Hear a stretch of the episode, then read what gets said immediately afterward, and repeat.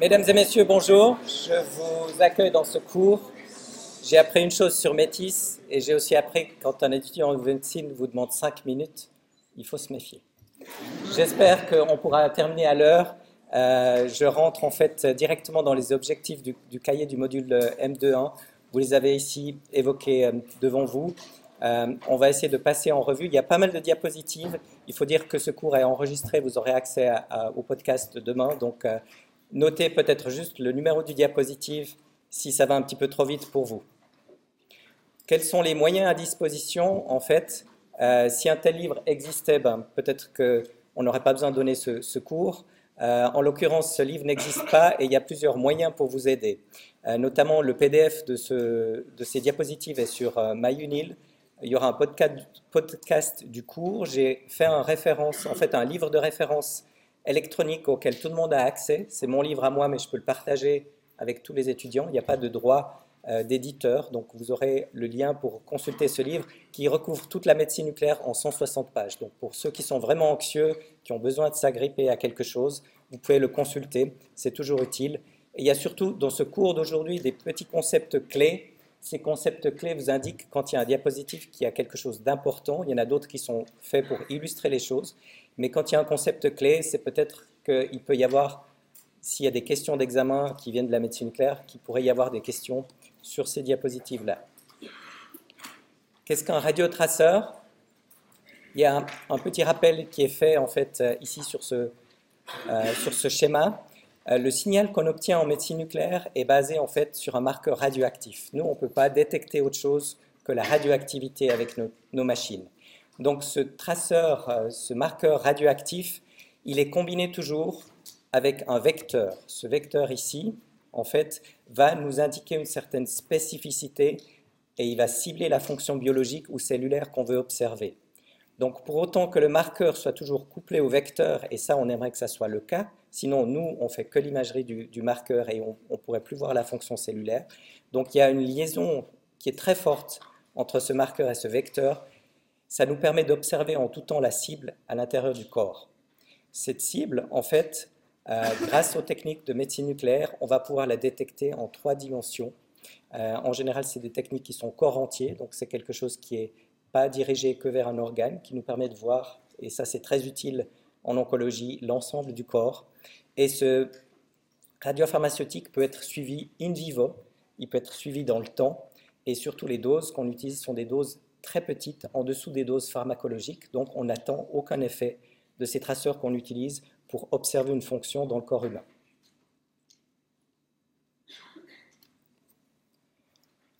Vous avez eu, en fait, en première année, dans le module M17, euh, une certaine introduction à la physique médicale, et ça m'a pris un petit moment pour comprendre que certains étudiants me disaient que c'est de la répétition, et d'autres me disaient euh, là, ça va trop vite. Donc, en fait, y a, pour ceux qui ont fait les études la première année à Lausanne, vous connaissez euh, ça. Pour les autres, il y a un bref rappel. Sinon, j'ai mis à disposition, en fait, la partie qui est intéressante sous euh, mon nom. C'est une récapitulation du module 1.7, chapitre 11, sur la technique PET et la technique SPECT. Donc ça, pour ceux qui n'étaient pas à Lausanne, peuvent le lire. Les autres, ben, c'est de la répétition et ils s'en rappellent peut-être. Quoi qu'il en soit, nous, on va traiter aujourd'hui plus le côté biologique. Et en fait, quand on regarde, par exemple, à l'intérieur du corps, une cellule qui grandit, euh, le nombre de cellules qu'on peut identifier ici, euh, si c'est une cellule tumorale, en fait, le nombre de cellules augmente de façon ici un petit peu bio-exponentielle, si vous voulez. Euh, et il y a une limite de détection qui est à peu près la limite qu'on peut utiliser chez nous en, médecine nucléaire, qui est aussi une limite qui est peut-être un peu plus grande encore pour les autres modalités. Euh, c'est à partir de quand on dit qu'il y a une tumeur dans un ganglion, par exemple, c'est quand le ganglion fait plus que 1 cm. Euh, quand les ganglions qui sont normaux font moins de 1 cm, ça peut être juste un ganglion normal ou ça peut être un ganglion tumoral. En médecine nucléaire, et quand la tumeur commence à grandir comme ça, au bout d'un moment, il arrive en fait un phénomène qu'on appelle le switch angiogénique, à partir duquel la tumeur en fait crée ses propres vaisseaux parce qu'elle n'arrive plus à obtenir assez d'oxygène par diffusion. Donc à ce moment-là, euh, elle a un apport qui est augmenté euh, et tout ceci est, en fait quand même en dessous de la limite de détection. Donc ça pourrait être utile et on a certains nouveaux traceurs qui nous mettent à disposition en fait la visualisation euh, de ce switch angiogénique qui pourrait être quelque chose de plus précoce par rapport aux limites de détection actuelles avec les techniques radiologiques euh, ou les techniques de médecine nucléaire standard. Si on fait rien, et c'est là que vous vous intervenez, euh, une tumeur qui fait à peu près un centimètre peut conduire au décès du patient. Donc en général, à partir du moment où on arrive à détecter l'effet d'une tumeur ou la tumeur elle-même, on essaye de pouvoir agir sur son évolution et de pouvoir euh, guérir ou soulager le patient. Les techniques de radiologie, en fait, sont des techniques qui ont une très bonne résolution. Juste ici, on est dans l'ordre du millimètre euh, cube, alors que les techniques euh, de médecine nucléaire sont dans des résolutions qui sont plus basses. Ça nous donne des images floues. Donc, quand vous regardez nos images, elles sont beaucoup plus floues que les images de radiologie. Par contre, nous, on a la capacité de détecter des euh, phénomènes qui sont au niveau cellulaire ou biologique, qui sont et qui requiert en fait des densités et des concentrations de l'agent qui sont au niveau du picomole. Donc on injecte des tout petites quantités. Euh, contrairement à la radiologie, quand vous injectez du produit de contraste, c'est 140 euh, millilitres de produit de contraste, ça fait quelques euh, millimoles en fait qui circulent à l'intérieur du corps. Donc on a la capacité de pouvoir détecter des phénomènes qui sont beaucoup plus subtils et peut-être forcément beaucoup plus précoces que ce qu'on peut voir en radiologie. L'utilité, en fait, c'est de pouvoir combiner ces différentes techniques. Si on a une très bonne résolution euh, en radiologie et nos images sont floues, la combinaison des deux euh, nous apporte en fait le meilleur, la bonne sensibilité de la médecine nucléaire et la bonne résolution de la radiologie. On a des appareils qui sont combinés et avec euh, des techniques PET et des techniques CT, comme vous avez ici un exemple. On a aussi, depuis peu, des techniques qui combinent le PET et l'IRM c'est quelque chose qui est euh, vraiment de plus en plus utilisé. Et ici, si on voit, depuis l'année 2000, depuis que le premier scanner PET-CT a été introduit au niveau clinique, c'était à Zurich, à l'Unispital, euh, on a une augmentation quasi exponentielle de ces machines. Et vous allez comprendre pourquoi. Parce qu'elles sont très utilisées du point de vue euh, médecine personnalisée et du point de vue des décisions thérapeutiques. En fait, on a une très bonne interface entre la recherche et le patient, comme on utilise des toutes petites doses de radioactivité et des faibles concentrations de produits, on peut très vite passer en fait d'un scanner euh, chez le petit animal et d'un produit qu'on vient de développer, un produit qui n'a pas d'effet pharmacologique, on peut assez rapidement le mettre chez l'homme euh, et pouvoir en faire bénéficier nos patients. Et ainsi de suite, on peut aussi aller dans l'autre sens, et ça vous connaissez euh, par rapport à tous les aspects de médecine translationnelle, ce qu'on appelle bench to bedside, et puis le sens contraire. Les modalités d'imagerie, on doit passer à travers juste quelques euh, modalités, modalités statiques ou dynamiques, et euh, le mode 2D ou le mode 3D. Comme j'ai indiqué, cette différence entre le SPECT et le PET, je vous ai mis des diapos, je ne vais pas en parler. Regardez le module 1.7, ça nous permet aussi de ne pas faire de répétition entre nous. Dans votre euh, génération, bah, il n'y a pas vraiment besoin de vous expliquer les différences entre la vidéo et le cinéma. Euh, c'est la même chose du point de vue de, la médecine nucléaire. Quand on observe une image statique, on a en fait l'équivalent photographique. Euh, quand on observe une imagerie dynamique, on a la distribution du radiopharmaceutique qu'on va pouvoir voir à l'intérieur du corps. Donc ces modalités s'appliquent de façon identique. Vous avez ici à gauche une modalité statique et vous avez ici à droite une modalité dynamique qui nous met par exemple euh, et qui nous permet de suivre un traceur qui est injecté de façon intravasculaire à l'intérieur du corps et de pouvoir détecter son passage, de pouvoir détecter éventuellement des passages dans un foramen ovale perméable ou d'autres shunts qui seraient visualisés. La différence entre le mode 2D et le mode 3D est euh, aussi quelque chose que vous percevez tous les jours entre un, un tableau est un objet réel. On arrive même maintenant à obtenir des imprimantes 3D. Je ne sais pas maintenant si les privés et si les étudiants ont des imprimantes 3D à la maison, mais ça vous permet de faire des objets en fait euh, sur le même principe. Et en médecine nucléaire, lorsqu'on observe un mode 2D, on a simplement une vue antérieure ou postérieure, ou les deux vues. On n'a pas euh, la possibilité de détecter quel structure se situe en avant ou en arrière d'une autre structure. Donc pour intervenir, et lorsqu'on veut utiliser nos images euh, du point de vue par exemple chirurgical ou pour planifier des opérations, eh bien vous voyez ici qu'on voit dans cette image par exemple qui utilise un radiotraceur qui se met au niveau des mitochondries pour détecter les parathyroïdes euh, et les adénomes parathyroïdiens, eh bien là on voit qu'il y a un foyer de captation anormal quelque part euh, dans le médiastin. Lorsqu'on a un mode 3D et que de plus on peut le combiner avec une imagerie hybride, on voit très euh, rapidement où se situe en fait le foyer ectopique et ça permet au chirurgien en fait de planifier son intervention pour aller enlever par exemple cette parathyroïde ectopique responsable en fait d'une hypercalcémie. Euh, ceci, j'en parlerai pas, en raison des cinq minutes de vos collègues. À part ça, dans notre service, on a environ une dizaine de langues qui sont parlées et périodiquement, une à deux fois par mois, on doit quand même faire appel à des traducteurs d'appartenance ou d'autres personnes euh, qui nous permettent d'aider nos patients. C'est très important en fait de pouvoir discuter, de pouvoir comprendre euh, ce que dit le patient, notamment dans des examens de médecine nucléaire qui peuvent être des examens angoissants euh, où les gens sont, par exemple, euh, dans un scanner et ressentent des effets secondaires de médicaments qu'on donne pour provoquer certaines situations. Ça, c'est un schéma absolument pas à apprendre par cœur. Euh, le principe est à comprendre. En fait, à l'aide des traceurs radioactifs, on peut examiner certaines fonctions, notamment un traceur radioactif qui est très connu, c'est le métabolisme du glucose. Une cellule tumorale augmente son métabolisme et on peut détecter ainsi une cellule tumorale d'une cellule qui ne serait pas tumorale parce qu'elle consomme plus de glucose.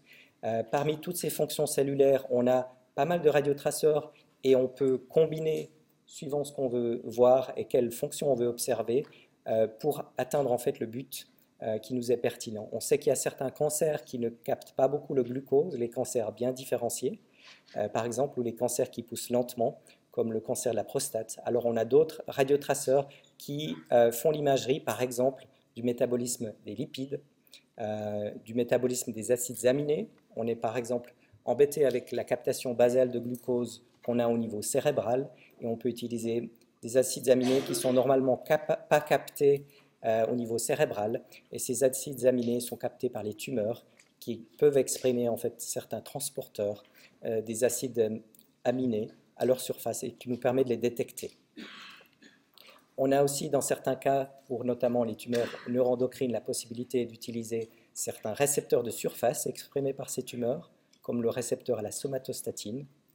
On a d'autres possibilités de faire de l'imagerie grâce à certains précurseurs, comme le précurseur euh, des amines, euh, la F-DOPA, qui nous permet de voir en fait certaines euh, anomalies dans la synthèse dopaminergique. Je vais montrer un exemple tout à l'heure. On a aussi la possibilité d'avoir certains radiotraceurs qui sont intégrés au niveau de l'ADN et qui nous montrent euh, de façon proportionnelle en fait à la création d'ADN si ces cellules sont en activité ou pas.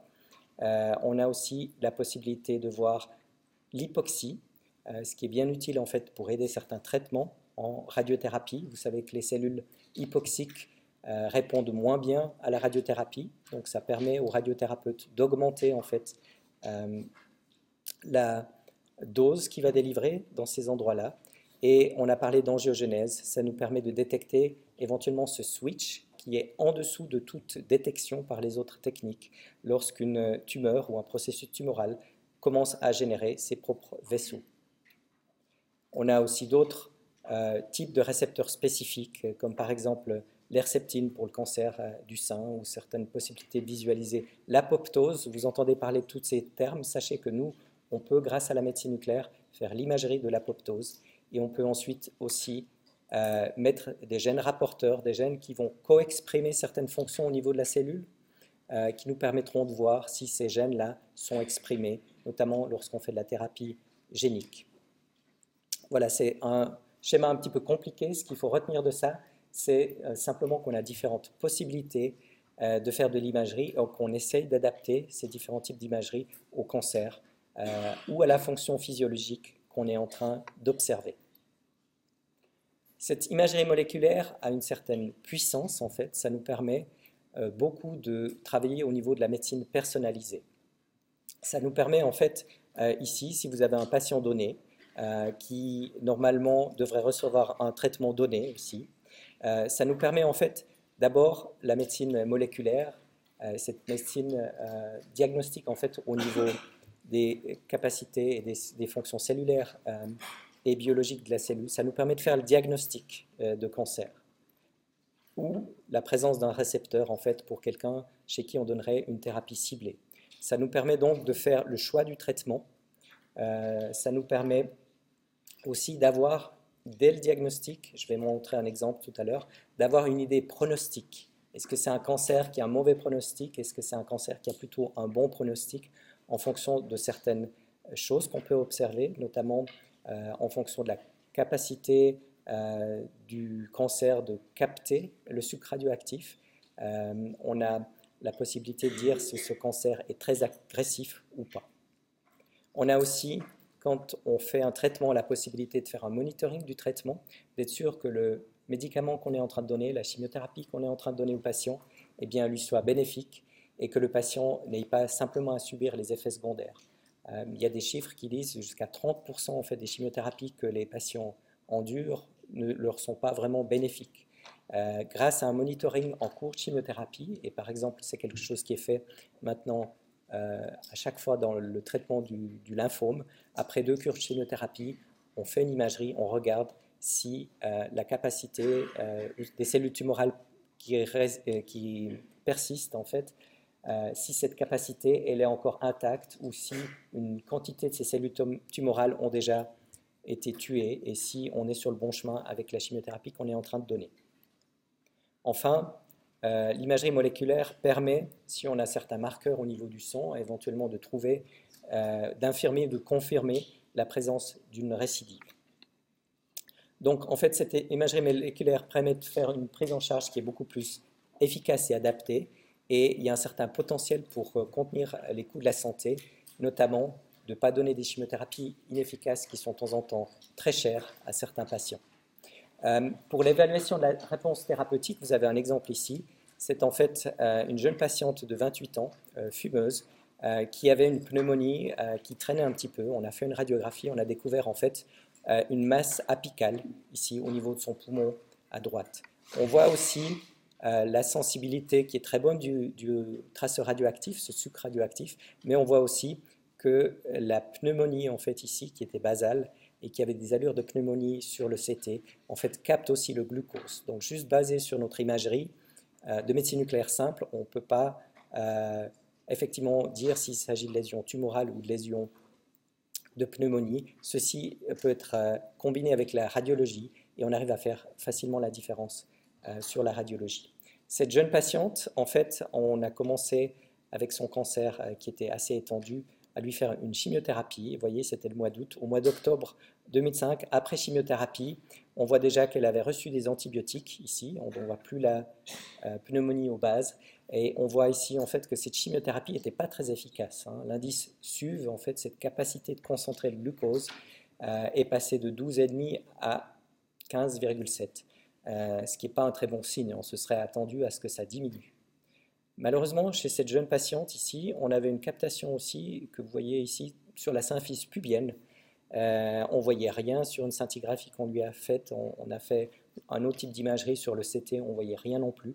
On lui a laissé le, bénéfice du doute. On s'est dit peut-être qu'elle a fait un faux mouvement, elle a tiré sur euh, ses extenseurs. Il y a peut-être eu un adducteur qui a, beaucoup tiré sur cette symphyse. Donc cette patiente a eu la radiothérapie. Euh, au mois de décembre, en fait, cette radiothérapie euh, qui a été effectuée, on a réalisé un PET à nouveau. Et vous voyez ici que malheureusement, le cancer a, progressé, a étendu, s'est étendu en fait à tout le, le rachis. il y avait des lésions aussi qui étaient multiples au niveau des os, il y avait d'autres nodules pulmonaires qui étaient apparus. Par contre, la radiothérapie avait été efficace. Comme vous le voyez ici, on est passé de 15,7 à 7,5. N'empêche que la patiente est décédée euh, la même année. Donc, euh, un petit message pour les fumeurs ici. Le suivi thérapeutique, on, sait, on opère euh, beaucoup de gens, on sait que c'est un facteur de risque. ça nous permet en fait de faire le suivi thérapeutique par rapport au GIST. Par exemple, ici, vous voyez une tumeur qui est énorme et monstrueuse dans l'abdomen de ce patient.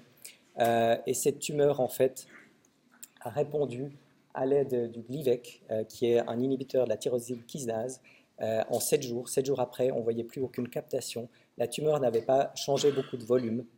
Euh, et ça nous a permis de montrer en fait qu'on était sur la bonne voie pour ce patient. Donc ça nous permet de suivre cette thérapie et de monitorer cette thérapie. La valeur pronostique en fait simplement du PET euh, ou des certains examens de médecine nucléaire au diagnostic, euh, ça nous permet de voir ici qu'il y avait une captation très intense ici. Donc ça nous indiquait qu'il y avait plutôt un cancer, un lymphome en fait folliculaire ici qui était très agressif par contre, après le traitement, euh, qui était constitué de en fait, 6 à 8 cures de, chimiothérapie, on a une extinction de toutes ces activités qui correspondaient aux activités tumorales. Souvent, on a une régression, une diminution des petites anéopathies. Les masses tumorales persistent du point de vue morphologique, donc c'est toujours difficile de dire à la fin d'un traitement si on a une réponse complète ou pas. Quoi qu'il en soit, lorsqu'on fait ce PET après le traitement, on a vraiment une bonne possibilité de prédire le futur du patient. Un PET qui est positif après un traitement, vous voyez ici qu'en général, euh, en moins de 3 ans, en fait, il reste plus, de patients, tandis qu'un PET euh, qui est euh, négatif après le traitement peut indiquer ici un très bon pronostic avec des demi-vies qui ne sont pas atteintes même après plusieurs années, plusieurs dizaines d'années en l'occurrence.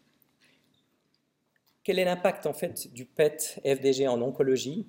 Euh, On sait ici, et je suis désolé si ça se superpose un peu ici par rapport au bandeau, on sait qu'au niveau du diagnostic, dans à peu près 60% des cas, euh, on a en fait un changement du test euh, qu'on allait faire. Avant de faire le PET, on voulait biopsier par exemple un lymphome au niveau médiastinal. On fait le PET, on se rend compte qu'il y a une petite adénopathie en fait cervicale qui est beaucoup plus facile à biopsier et on peut le faire. Même, vous voyez ici, dans 30% des cas, ça nous permet d'éviter une biopsie au patient. Donc il y a un, apport qui est quand même très significatif. Euh, dans 37% des cas, bah, ça n'apportait euh, rien. Mais disons, c'est une puissance qui est assez euh, intense de pouvoir apporter autant d'informations après un examen. On va comparer par rapport au CT tout à l'heure. Ici, au niveau de la thérapie qu'on allait effectuer, on voit que dans 34%, ça change drastiquement en fait la, thérapie qu'on allait faire. Dans 40% des cas, ça confirme en fait que la thérapie qu'on avait décidée est bien la bonne option. Euh, non, pardon, ici 26%, je suis désolé. Dans 26%, on a la confirmation. Euh, donc on a quelque chose qui est à peu près similaire. 60% d'informations utiles et 40% où on change rien après la, prise en, la réalisation du, PET. On peut passer de curatif en palliatif et vice-versa. C'est toujours utile de faire le traitement qui est indiqué pour le patient. Comparativement en fait à ce qui avait été mesuré en 1978 lorsqu'on a introduit le CT, on avait des changements qui étaient de 14% en fait euh, au niveau du, crâne euh, et on avait des changements qui étaient de l'ordre de 17% euh, au niveau du corps entier. Donc vous voyez que l'information qui est euh, utilisé, qui est fourni par la médecine nucléaire, qui ne peut pas être fourni par d'autres modalités, est très utile en oncologie et dans certaines autres maladies. L'imagerie fonctionnelle, en fait, alors là, c'est vrai qu'il y a beaucoup d'images. J'ai encore essayé de réduire cette année le nombre de, de, cas pour passer peut-être un petit peu plus de temps sur chaque cas. Et ceux qui sont importants sont illustrés en fait par cette clé. Toute l'imagerie de la thyroïde en fait est faite avec un simple artifice. On utilise euh, de l'iode radioactif. La thyroïde est très avide en fait à beaucoup de, mécanismes pour capter l'iode et le concentre sous forme de colloïde. Donc en fait, on a la capacité par ce symporteur en fait qui fait un transport de l'iode externe qui est dans le sang par la membrane basale en fait des thyroïcytes à l'intérieur de, la cellule puis après à l'intérieur euh, du colloïde eh bien, ce co-transport avec un, atome en fait, de sodium euh, permet d'accumuler en fait, et de visualiser tout ce qui est utile euh, au niveau de la thyroïde, même de traiter certains cancers de la thyroïde, comme je vais le montrer ici. Donc on a ce co-transport. Ça nous permet de voir une thyroïde normale, ici un aspect scintigraphique. Hein. On n'a presque pas de captation de ce produit radiotraceur ailleurs dans le corps. Ça nous permet en fait de voir certaines euh, pathologies comme dans le goitre, et ça nous permet surtout de voir les nodules qui sont froids. Qu'est-ce qui nous intéresse dans ces nodules froids? On sait que la probabilité d'un cancer dans un nodule froid est beaucoup plus élevée que dans un nodule chaud. Donc ça nous permet de définir quel endroit il faut biopsier pour éventuellement trouver en fait un cancer de la thyroïde. On a aussi de temps en temps certaines parties de la thyroïde qui se mettent à fonctionner toutes seules.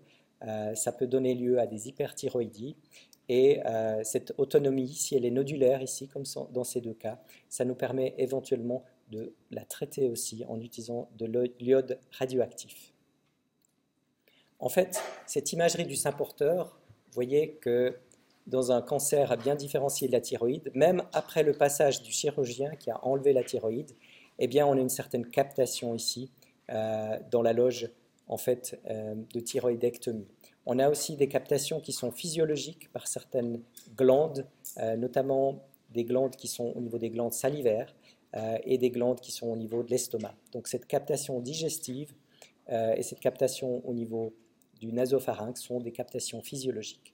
Quoi qu'il en soit, lorsqu'on traite avec des grandes activités euh, d'iode radioactif, euh, et c'est la façon dont on traite les cancers différenciés euh, de la thyroïde depuis plus d'une soixantaine d'années, après ablation chirurgicale, on enlève toutes les parties résiduelles de la thyroïde. Et ici, vous avez par exemple des foyers résiduels qui pouvaient correspondre à des maladies ganglionnaires chez ce patient. En répétant en fait ici ce traitement, on arrive à voir qu'il y a encore, pour les plus perspicaces d'entre vous, non, ça se voit, euh, une petite captation dans un ganglion. Au bout du quatrième traitement, on n'avait que des captations physiologiques. Ce qui permet, en détruisant toutes les cellules thyroïdiennes, de pouvoir monitorer le patient simplement en mesurant son taux de thyroglobuline. La thyroïde ne repoussant pas, toute augmentation en fait du taux de thyroglobuline dans le sang euh, serait indicatrice en fait d'une récidive du cancer, ce qui nous permet de répéter le traitement, de répéter l'imagerie pour voir l'endroit où le patient récidive. On a aussi la possibilité de faire de l'imagerie au niveau neurologique. Euh, le FDG, et c'est extrêmement d'actualité, permet de détecter en fait les démences. Vous voyez ici que la captation dans ce cerveau, euh, en fait au niveau d'une section sagittale, est tout à fait anormale dans sa partie ici postérieure, dans la partie en fait qui correspond au singulaire postérieur, et dans la partie temporale ici, euh, qui nous permet en fait de conclure à une maladie d'Alzheimer euh, et de confirmer ceci. On a d'autres radiotraceurs très spécifiques de la plaque amyloïde qui permettent euh, de détecter en fait la présence de plaque amyloïde peut-être 15 ans à 20 ans avant l'apparition d'une maladie d'Alzheimer. Ces traceurs sont en cours d'investigation. Il y a certaines, certaines utilités en fait pour le diagnostic différentiel de la maladie d'Alzheimer. Euh, ces radiotraceurs ne sont pas encore en application clinique courante euh, dans notre pays, ils le sont aux États-Unis par exemple. On a parlé de synthèse en fait dopaminergique en utilisant un précurseur des acides aminés.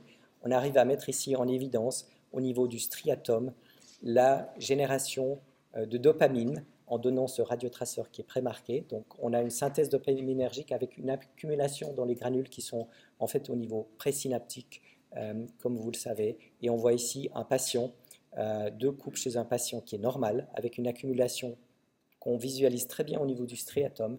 C'est plus difficile de le visualiser au niveau de la substance euh, nigrostriée, qui est beaucoup plus petite. Mais ceci nous permet en fait d'aider dans le diagnostic différentiel des maladies de Parkinson parce qu'on a ces cellules euh, qui génèrent la dopamine en fait qui diminue et ça nous permet de voir ici quelque chose d'absolument anormal dans ce striatum. Les deux striatomes sont anormaux ici. On a la tête du noyau codé à droite qui est plus diminuée euh, et puis ici à gauche on a en fait le striatum gauche qui est asymétrique et bien plus atteint que le striatum droite. Comme vous savez que les voies sont croisées, le patient avait une maladie de Parkinson avec une prédominance à droite, donc du côté opposé ici à, notre image. Le radiotraceur qu'on utilise le plus souvent euh, en technique TEP est quand même le fluorodéoxyglucose. On a en fait une captation par le transporteur à GLUT euh, qui permet à ce radiotraceur d'intégrer la cellule. Ce radiotraceur a une première phosphorylation, en fait à, l'aide de l'exokinase, et ensuite, euh, et heureusement pour nous, ce radiotraceur ne peut pas être utilisé plus loin dans la cellule, ni dans la glycolyse, ni dans la gluconéogenèse ou le shunt euh, des, phosphates. Et donc, il s'accumule dans les cellules. Euh, cette accumulation cellulaire nous permet en fait de détecter les tumeurs qui présentent une plus grande densité de récepteurs GLUT et aussi une activité d'exokinase qui est plus élevée. Malheureusement, il n'y a pas que les tumeurs, certaines euh, cellules inflammatoires, notamment les lymphocytes activés ou d'autres, les monocytes, peuvent aussi exprimer cette captation augmentée et ça nous permet de l'utiliser aussi pour ce qui est le suivi des pathologies inflammatoires. Bien sûr, lorsqu'on recherche une tumeur, c'est difficile euh, de faire la différence. Ici, je vous montre par exemple un patient qui avait été opéré d'un cancer du sigmoïde euh, et qui présentait un, marqueur qui s'appelle le CEA, qui était en augmentation en fait. Et ce cancer du sigmoïde, vu que le marqueur était en augmentation, on a recherché en fait une tumeur. La tumeur, on a vu qu'il y avait une petite métastase ici euh, situé au niveau hépatique, donc c'est quelque chose qui était difficile à voir du point de vue de la radiologie normale, mais on lui a détecté aussi dans cette captation qui semble physiologique euh, un petit foyer de captation ici qui était en fait intraprostatique. Et après vérification du PSA et biopsie, il s'avère que ce patient avait aussi un cancer en fait de la prostate. Euh, Ce n'est pas parce que vous avez un cancer que ça vous évite d'en attraper un deuxième. À peu près 2% de nos patients qui sont traités pour un cancer on leur découvre un deuxième cancer. Donc c'est à peu près euh, le dépistage qu'on peut avoir avec le, PET, c'est à peu près ces 2%. Euh, c'est le nombre de cancers qu'on peut détecter lorsqu'on fait des PET chez des volontaires sains. C'est quelque chose qu'on ne fait pas en Suisse. Euh, il y a des grandes séries qui sont faites en fait au Japon. Les Japonais sont assez paranoïaques, ils payent volontiers un séjour de 2-3 jours à l'hôpital de leur propre poche où on leur fait plein d'examens possibles qui comprennent des PET. Et ça nous a permis d'avoir des chiffres en fait sur ce taux de dépistage des cancers euh, secondaires à l'aide du PET. Donc c'est à peu près la même chose que dans la population normale. Ici, vous avez le bilan, par exemple, pour un cancer pulmonaire. On voit une captation dans la tumeur ici, euh, qu'on voit bien, mais on voit aussi les différentes autres adénopathies. Et vous apprendrez plus tard que le type de traitement euh, du cancer pulmonaire dépend en fait de la teinte qui est uniquement homolatérale ou contralatérale. On fait un, traitement qui est différent. Euh, et chez ce patient, eh bien, quand on a des captations, on doit vérifier en fait au niveau on fait une médiastinoscopie pour faire la différence entre des captations inflammatoires ou des captations tumorales. Il se trouve que ce patient-là avait en fait qu'un ganglion positif de ce côté-là qui était atteint par la tumeur. Tous les autres ganglions étaient en fait atteint de silicose. Donc ce patient a pu bénéficier du traitement d'emblée en fait de sa tumeur tumorale et pas tout à fait euh, de ce qu'on aurait pu croire euh, d'après ces images en pensant qu'il fallait d'abord faire une radiochimiothérapie. Donc on a aussi des faux euh, positifs et il faut se, méfier. On confirme en général l'atteinte inflammatoire. Ici chez cette patiente en fait qui avait une fièvre au long cours, on a été appelé par le professeur Gérard Weber, c'était une de ses patientes, euh, qui était depuis plusieurs mois à l'hôpital avec une fièvre dont on ne trouvait pas l'origine en fait. Euh, et dans l'investigation des fièvres au long cours, on peut utiliser en fait euh, le PET pour déterminer les foyers de captation. Il se trouve ici que cette patiente avait une captation ici au niveau de l'intestin grêle qui était après la réalisation du PET qui a permis en fait de faire un, bilan de cette captation. il s'est trouvé que c'était en fait un lymphome abcédé euh, c'est quelque chose qui, euh, après revérification et sur les innombrables scanners qu'elle a eus, on peut voir ici quelque chose de très subtil euh, qui peut échapper en fait à, l'œil averti du radiologue. Il y a probablement plusieurs radiologues très expérimentés qui ont vu toutes ces séries de CT sans pouvoir être appelés ici par cette petite prise de captation. Vous en conviendrez que la médecine nucléaire est plus facile ici. On pouvait difficilement passer à côté d'un tel foyer de captation dans les anses euh, digestive. On a parlé des maladies inflammatoires, c'est utile aussi pour détecter euh, les euh, vasculites en fait. La maladie de Takayasu étant une vasculite difficile à détecter, on voit ici ces captations intenses au niveau des carotides. On voit qu'après traitement, après une immunosuppression à l'aide de corticoïdes et d'immunosuppresseurs un petit peu plus intenses, on voit qu'on a pu normaliser ces carotides en diminuant l'activité. Ça permet aussi de décider quel est le meilleur moment pour stopper le traitement, en sachant que les corticoïdes au long cours sont très délétères. On a aussi la possibilité de visualiser certaines fonctions. Euh, et là, je suis désolé, je vais dépasser un petit peu des, peut-être 5 minutes qu'on m'a gentiment demandé au début. Euh, dans cette visualisation de fonctions, en fait, euh, on utilise la même chose, comme je l'ai montré tout à l'heure, par exemple au niveau d'un traceur intravasculaire. Ça nous permet en fait ici de décomposer tout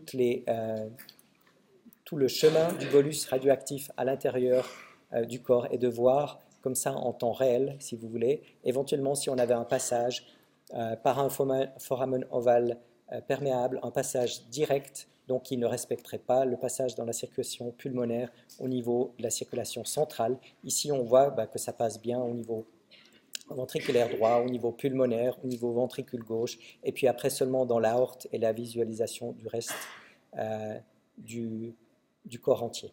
Donc ça permet de mesurer, s'il y a un shunt, ça permet de mesurer euh, l'intensité de ce shunt et de le quantifier. Si c'est un shunt de 10%, 20% et ainsi de suite, ça permet d'aider au traitement.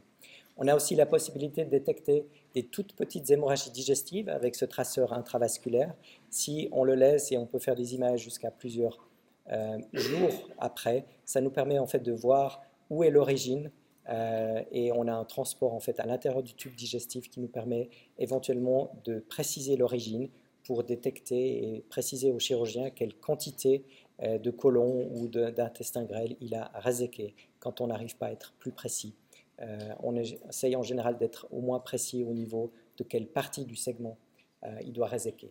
Ici, vous avez la possibilité de faire ce qu'on appelle l'imagerie de l'embolie pulmonaire, qui est encore un, examen qui est pratiqué lorsqu'il y a des contre-indications à l'injection du produit de contraste, notamment chez les patients, par exemple, insuffisants rénaux vous avez des fines particules en fait euh, de carbone qui sont mélangées euh, dans un, gaz, euh, dans de l'azote, et qu'on fait respirer aux patients. Ça, ça nous donne une imagerie ici à gauche de la ventilation. Vous voyez qu'elle est tout à fait normale avec une hypoventilation en fait un petit peu ici au niveau des apex et une ventilation un petit peu plus importante au niveau des, des bases. Et on a ici, lorsqu'on utilise des agrégats d'albumine humaine, donc qui font à peu près 20 micromètres de diamètre et qui se coincent dans tous les capillaires euh, de la circulation pulmonaire, vous voyez que euh, l'imagerie et la distribution est absolument pas euh, concordante à ce qu'on peut voir au niveau de la ventilation. Elle n'est pas concordante en raison de multiples embolies pulmonaires qui ont empêché en fait ce produit d'arriver dans les capillaires et on a comme ça la possibilité de quantifier et de prouver qu'il y a une embolie pulmonaire. On peut voir une renormalisation en fait, de la perfusion euh, pulmonaire sous traitement antiagrégant lorsqu'on a 4 euh, ou 6 semaines d'anticoagulation efficace. On peut revenir à ce qu'on voyait auparavant. Ceci, c'est la même chose sous forme de coupe coronale. Donc, d'après cet examen, vous voyez que ces défauts multiples la perfusion sans anomalie de la ventilation signent en fait euh, des embolies pulmonaires. Si on avait quelque chose de concordant, euh, il pourrait juste s'agir de BPCO, puis une adaptation en fait de la perfusion aux endroits qui sont hypoventilés. Donc un endroit ou un lobe, par exemple, qui est hypoventilé sera aussi hypoperfusé en raison de l'autorégulation. Les embolies pulmonaires sont en fait signalées par un mismatch entre cette ventilation et la perfusion. Lorsqu'on a un match, il s'agit juste de troubles en fait de la perfusion et de la ventilation qui sont concordants, comme dans le cas d'un BPCO. Euh, on a aussi la possibilité de faire la scintigraphie osseuse.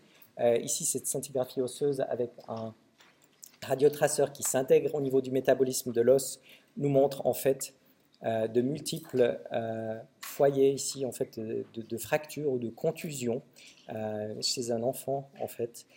cet examen avait été réalisé dans le cadre d'une détection en fait d'enfants battus et on a pu mettre en évidence des lésions d'âge différentes euh, et des lésions qui sont en fait euh, paravertébrales ici sont habituellement pas possibles du point de vue traumatique.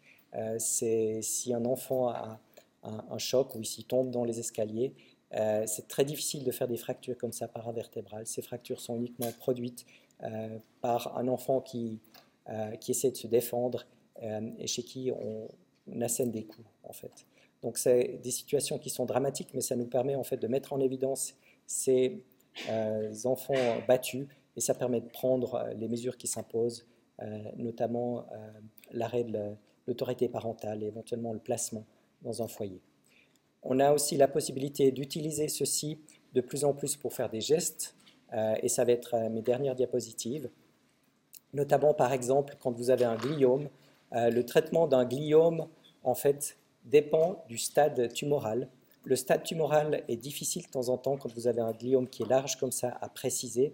Quel est l'endroit que le neurochirurgien ici devrait biopsier pour obtenir le grade tumoral le plus correspondant à la tumeur, eh bien c'est clair que si biopsie dans cette partie antérieure, euh, eh bien il n'aura pas le grade adéquat. Donc on fait ces acides aminés radioactifs, on fait cette imagerie des acides aminés radioactifs pour préciser en fait l'endroit viser avec la biopsie et euh, obtenir en fait ici, comme dans ce cas-là, le meilleur endroit. C'est vrai que si le chirurgien s'arrête en fait ou va trop loin, eh bien on n'aura pas le bon grade et le patient sera probablement peut-être juste observer à la place d'être traité ou d'avoir une chirurgie. Ça nous permet de détecter les récidives aussi, ici, comme chez ce patient qui avait été traité, en fait, euh, avec un foyer de récidive, qui permet, en fait, de faire une irradiation sélective en radiochirurgie de cet endroit-là et euh, de guérir le patient. En fait, on peut se guider aussi pour déterminer certaines marges de résection. Cette information euh, elle est disponible de façon électronique. On peut l'intégrer en fait à l'information sur quel euh, nerf il ne faut pas couper, quel est le meilleur endroit pour réséquer de manière plus complète à l'intérieur du cerveau. Et cette information ici, vous voyez les courbes qui ont été tracées, peut être utilisée à l'intérieur du champ opératoire pour guider en fait le neurochirurgien durant l'opération à enlever ces différentes anomalies. Et ici, euh, on peut aussi mettre certaines aiguilles de radiofréquence directement dans la tumeur. Euh, c'est la, radiologie interventionnelle qui fait ça. Sous contrôle en fait du PET, on peut placer cette, aiguille et on peut vérifier en fait qu'on a bien détruit de façon euh, préférentielle en chauffant et en détruisant uniquement cette métastase en fait dans le cadre d'un cancer chez ce patient. Donc en résumé, la médecine nucléaire permet de faire cette imagerie des différents processus. C'est en général une imagerie corps entier. Ça permet d'améliorer et le diagnostic, le pronostic euh, et la thérapie. Ça permet d'individualiser en fait euh, les traitements qu'on donne. Il y a une importance qui est grandissante en fait dans euh, pas mal de maladies, notamment au niveau oncologique, dans les maladies neurologiques. Et puis, d'après ce résumé, ben, vous avez accès, comme je vous l'ai dit, à ma copie du livre électronique si vous mettez des signets ou si vous imprimez un peu trop les pages, il se peut que ça se bloque et que vos collègues puissent voir ça aussi. C'est fait pour la lecture à l'écran. Euh, il ne faut pas lire tout le livre. Si vous avez une question, vous regardez l'index, vous regardez ce qui vous correspond. Si malgré ça, vous avez toujours une question, bah, vous, revenez vers moi. Je m'en tâcherai d'y répondre. Euh, le podcast sera normalement dès demain disponible sur iTunes. Euh, et puis, on a créé à l'aide du Reset la possibilité pour vous de voir ces coupes la, de la manière dont euh, on les visualise en médecine nucléaire, donc de pouvoir visualiser et vous promener à travers tous les coupes en trois dimensions. Euh, faites-le si vous avez un petit moment, ça vous permet de voir les captations physiologiques en fait au niveau du PET. Si vous avez un feedback sur cet outil, ça nous est utile. Et puis, je suis ouvert à vos questions. Merci beaucoup.